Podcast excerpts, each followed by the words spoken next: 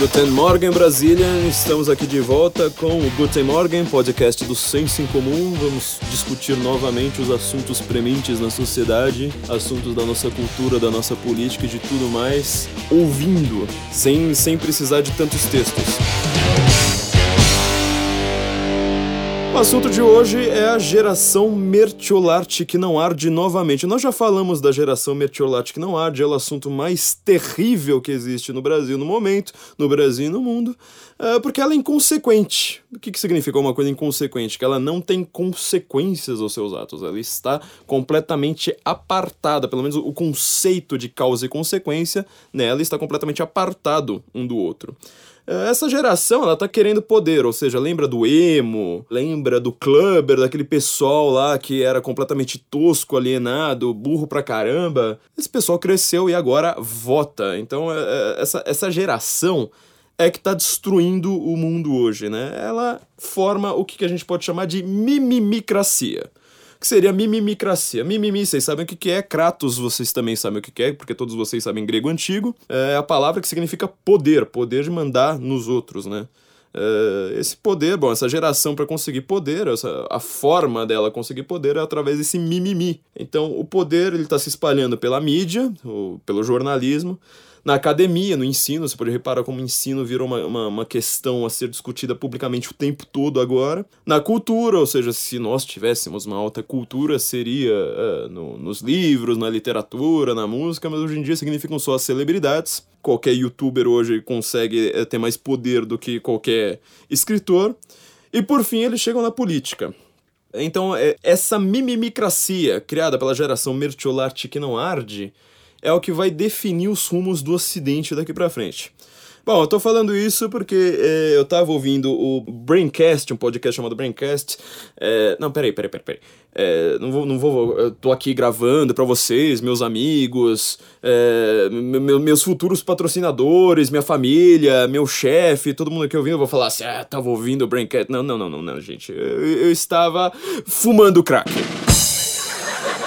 Bom, mas é, enfim, é, tava passando o Braincast no fundo. Me desculpem. Bom, enfim, e no Braincast, no, no último Braincast, eles estavam falando justamente sobre o politicamente correto. Vou até ler aqui para vocês, olha só. É, o episódio 198 deles é o politicamente correto, entre aspas, óbvio, naquelas né, aspas irônicas. O politicamente correto está matando a publicidade? É, olha a descrição aqui. Ó. Os pedidos de suspensão de campanhas aumentaram consideravelmente nos últimos anos, segundo o CONAR. São, acusa são acusadas, falta um D aqui, né? Desrespeitar a família, incitar o sexo entre os jovens, subvalorizar as mulheres, promover o preconceito e até incentivar o maltrato das sogras. Toda vez que isso acontece, é comum ouvirmos afirmações como onda do politicamente correto, o mundo está muito chato, patrulha moralista, Uh, enfim, e no Braincast 98, Carlos Merigo, Luiz Yassuda, Pedro Guerra e Mariana Borga debatem se isso é verdade e como o crescimento da consciência social afeta a publicidade no dia a dia das agências. Bom, então, para começar, olha só o, o, o pequeno problema. Uh, o politicamente correto, ele nunca é muito bem definido. Você pode. Você é, consegue, por exemplo, chamar as pessoas no debate público de politicamente incorretas. Você fala assim que a direita é politicamente incorreta, que o Leandro Narlock é politicamente incorreto, que o Jair Bolsonaro é politicamente incorreto. Você vai ficar bonito pros dois juntos, né? É, mas você nunca vai lá falar assim, eu sou politicamente correto. Ou seja, você reclama de quem reclama do politicamente correto, mas você não consegue se definir como politicamente correto. É, simplesmente por um, por um fator meio óbvio, né? A palavra pegou tão mal, é igual Lei Rouanet.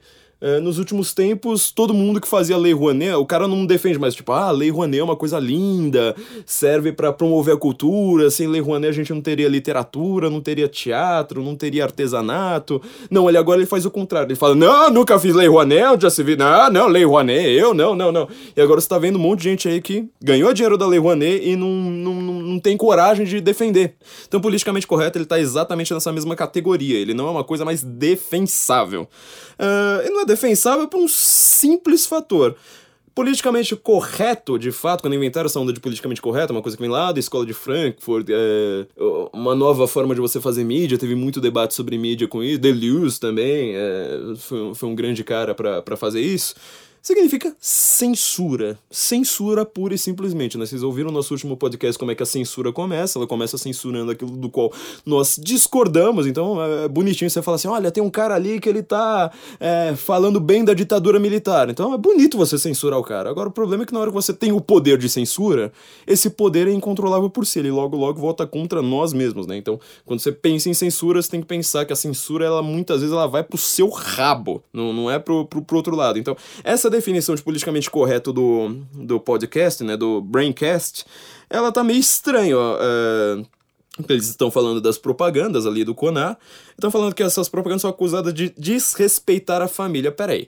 Quem é politicamente correto, por acaso, respeita a família? Quer dizer, os caras vão lá, ficam falando o tempo todo contra a família tradicional, é, que a sua vovozinha que não gosta de beijo gay, que ela acha isso feio, ah, é uma antiquada, é, velho não tem que dar opinião sobre política, não pode votar no Brexit, tem que mandar esses velhos tudo pra um, pra um asilo mesmo.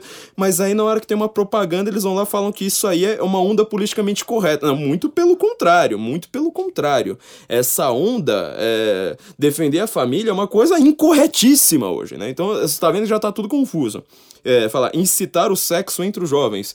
Não, o que eu mais conheço é gente politicamente correta quer que jovens só trepe, não, não pensem mais nada. É, subvalorizar as mulheres, aí você vê como é que inverte, quer dizer, eles estão misturando uma coisa que é o pensamento de esquerda com o pensamento de direita, tudo, tudo junto. Subvalorizar as mulheres. Para começar que uh, quem conhece bem o pensamento de direita sabe que não existe subvalorização das mulheres em, por exemplo, querer que os homens vão para as guerras, para guerra e deixar as mulheres em casa para protegê-las. Isso aí não tem nada a ver. Você precisa ter um, um conceito, uma, um estudo antropológico muito mais profundo do que esse povo pensa que é.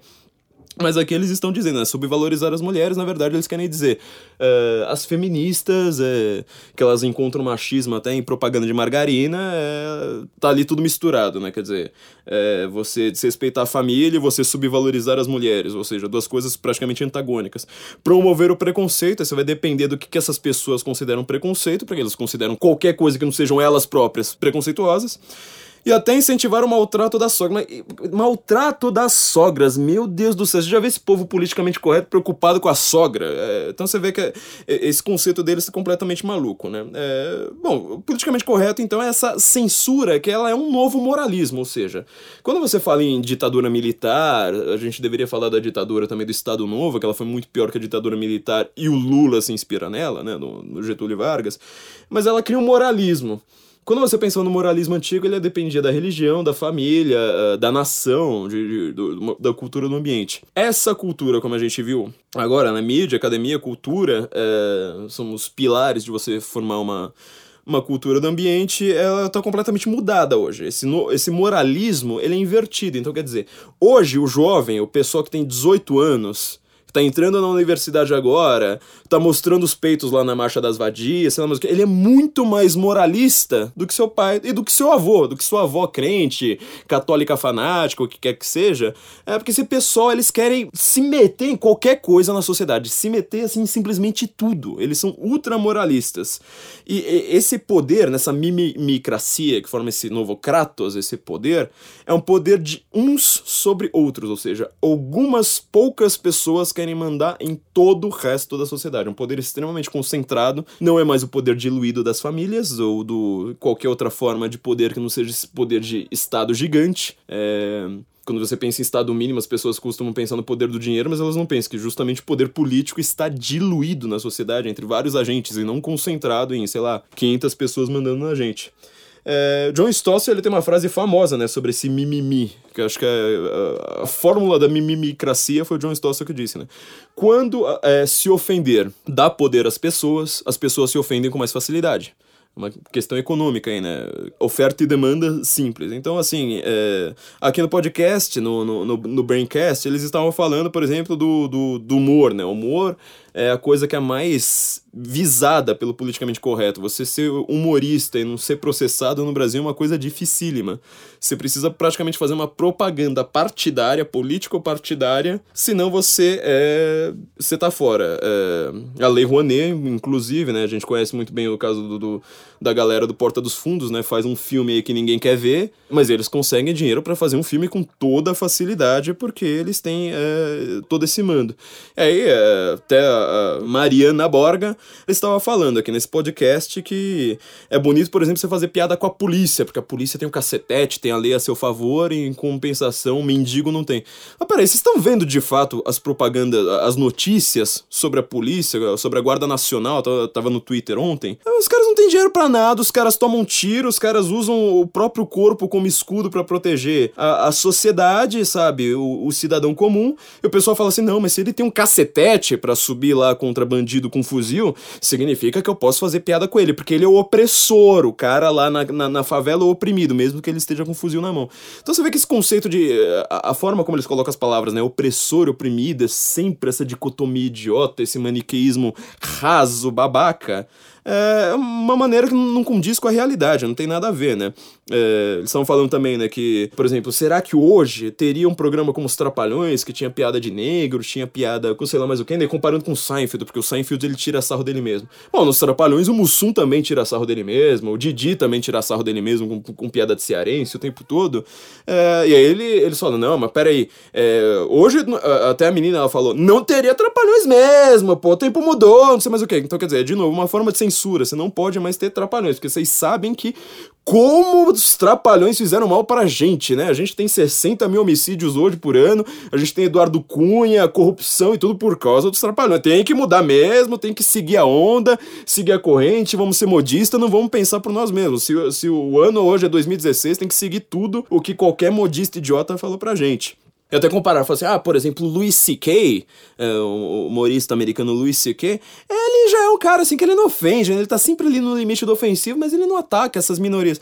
Peraí, vocês já viram um vídeo do Louis C.K. comentando a história da igreja católica? Para começar, que é hilário, eu tô falando isso como católico, é hilário, assim, é muito engraçado mesmo. Só que, pô, o que que tá acontecendo? Você pode fazer piada com a igreja católica, a piada dele, ó, são cinco minutos de vídeo, é ofensa brutal do primeiro momento até o último.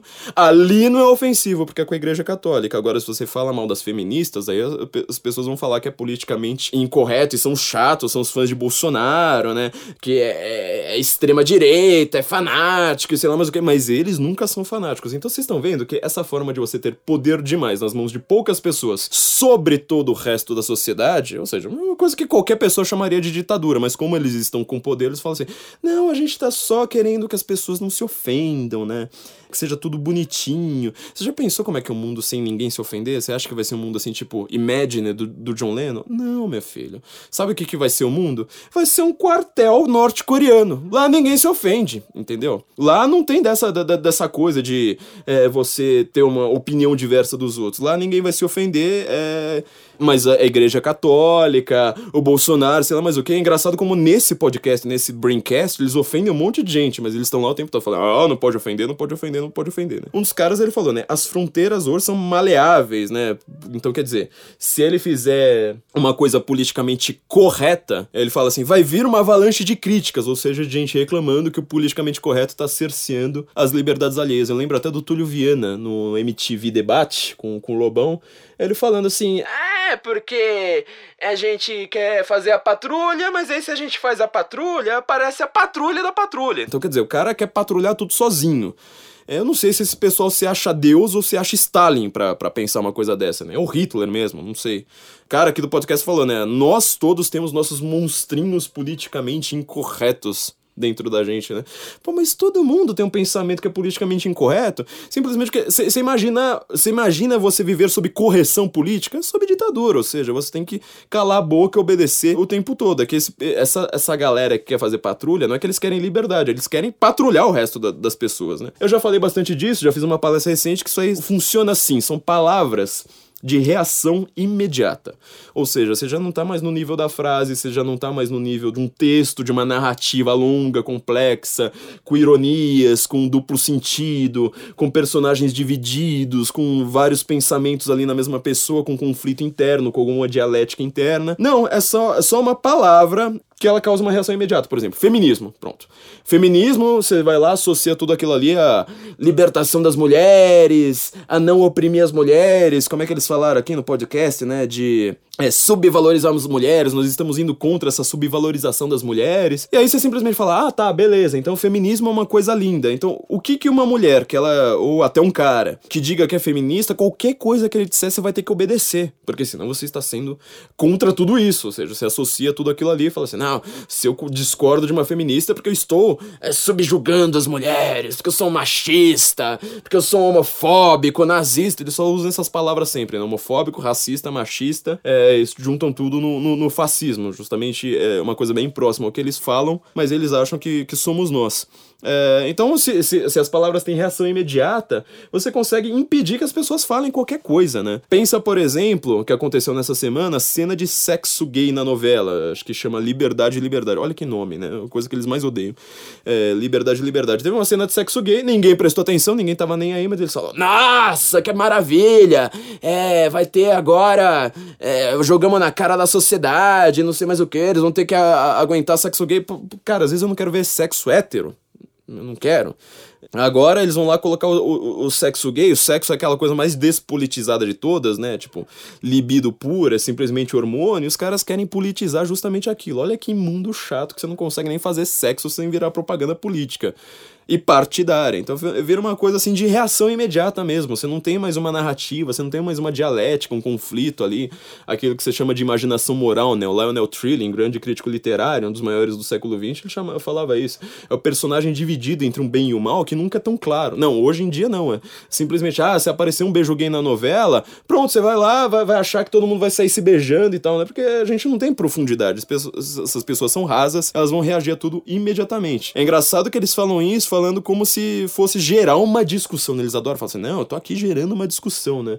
É, aí uma da, da, das meninas lá do, do, do, Braincast, ela fala assim, não, porque é, eu ouvi uma menina falando uma frase que ela falou a vida inteira que piriguete não sente frio, né? Porque aqui, sei lá, às vezes tá 8 graus de noite e as piriguetes na rua estão tudo de mini saia, é do, do, do, mesmo jeito. Ela fala, não, não pode mais falar isso, né? Porque é machismo, não sei mais o que.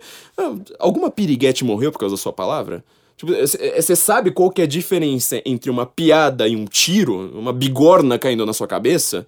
Eu preciso fazer uma piada e jogar uma bigorna na sua cabeça pra você perceber a diferença. Não, eu consigo perceber, você não precisa fazer isso comigo, mas essas pessoas não, elas acham que uma palavra, uma reação imediata à palavra feminismo, a palavra Bolsonaro, a palavra ditadura, fa fazem tudo por si, né?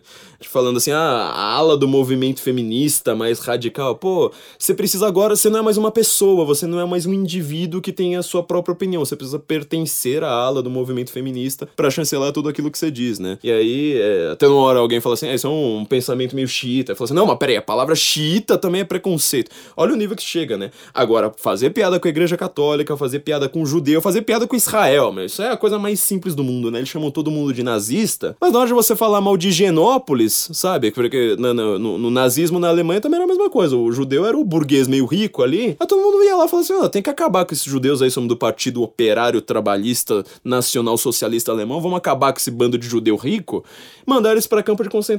Vê se eles é, não, não, não, não aceitam piada com. justamente com o que eles chamam de opressor. Tá vendo o perigo de você de dividir o mundo entre opressor e oprimido? Você vai ter que chegar lá em Genópolis, pegar todo mundo que é rico e mandar para um campo de concentração também. Piada com judeu eles adoram. Piada com quem é rico eles adoram. Aí não importa se o cara nasceu lá na, na Zona Leste, batalhou a vida inteira, só trabalhou 20 horas por dia para ter o que, que ele tem. Não, aí é o opressor, pode fazer piada, né? Mas com xiita, ó, oh, meu Deus, isso aí não pode de jeito nenhum. Então você vê que o politicamente correto, ao contrário dessa definição deles, tem uma agenda muito clara, uma agenda de perseguição, uma agenda de censura e uma agenda de algumas pessoas que eles defendem é, livremente. Então é, defende quem faz piada com, com, com cristão, com judeu, com esse tipo de, de, de coisa. Então a menina fala assim: olha, é, esse tipo de, de palavra nós não vamos mais poder falar e pronto, né? Quer dizer, eles querem seguir a corrente, eles querem ser modista, não, não pensar por si mesmo, né? É pensar seguindo a boiada, seguindo a corrente do mar, aí a deriva das ondas, né? É, eles também comentaram sobre. Uh, fala assim, mas se, será onde que esse mundo politicamente correto vai levar a gente? Aí vão lá, usam como exemplo a América e falam assim: não, na América, né, nos Estados Unidos, porque eles nunca vão chamar os Estados Unidos de América pelo nome próprio do país, é, nos Estados Unidos é, a gente consome cultura pop lá e tal, lá tem muito mais politicamente correto, é, tá muito mais avançado, né? Eles adoram chamar os Estados Unidos de avançado. Tá muito mais avançado e a gente vê um monte de coisa que é, é criativa, não sei mais o que. Justamente eles usam quase sempre os exemplos politicamente incorretos, porque lá tem o debate de fato, ou seja, exatamente o que eles não fizeram. Lá era o debate entre cinco pessoas politicamente corretas e censuras. É, chamar uma pessoa politicamente incorreta eles nunca fazem. Pense, por exemplo, no South Park, né? O seriado mais politicamente incorreto do mundo. A última temporada deles foi eh, o tempo todo um pesadelo, transformar a cidade num pesadelo politicamente correto, um totalitarismo. Eles entendem muito de, do, do assunto. Quero ver eles falarem assim, ah, por exemplo, South Park. Eu quero ver eles usarem como exemplo, ah, South Park tá liberado. Não, isso aí não. Eles vão sempre pegar aquele humor bobinho, né? É, falando de marcas, por exemplo, eles falam é, sobre as marcas recentes. Tem, tem algumas propagandas que são realmente ridículas, né? tipo aquele é, o não em casa.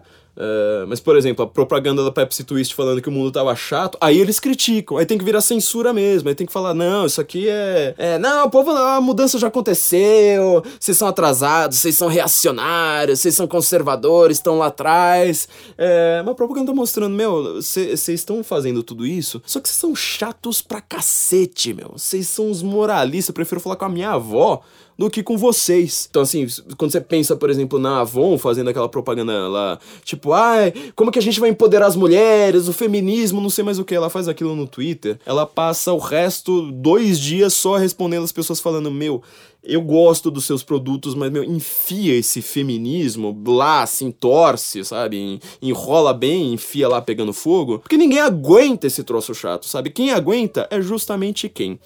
Gente rica, que estudou em colégio caro, foi lá fazer faculdade de jornalismo, aprender esse, esse tipo de bobeira com outras pessoas brancas, ricas e poderosas.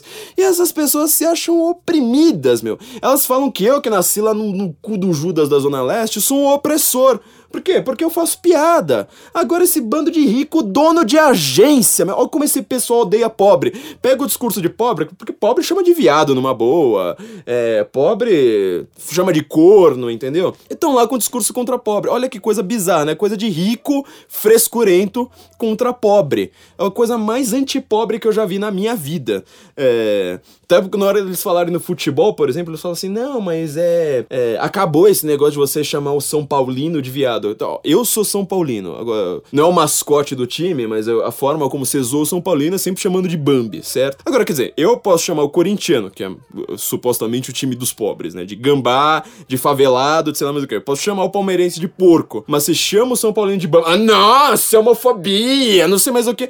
Porra, mas você tá chamando justamente o cara que não é, não é Bambi, justamente pra ele se ofender e ficar aí com, com, com toda essa frescura, né? Essa coisa de opressor oprimido é, é simplesmente coisa de rico. É, é, é, vergonha de dizer que é petista, sabe? Isso aí surge, não é por causa do, do, da consciência social, como eles estavam falando, né?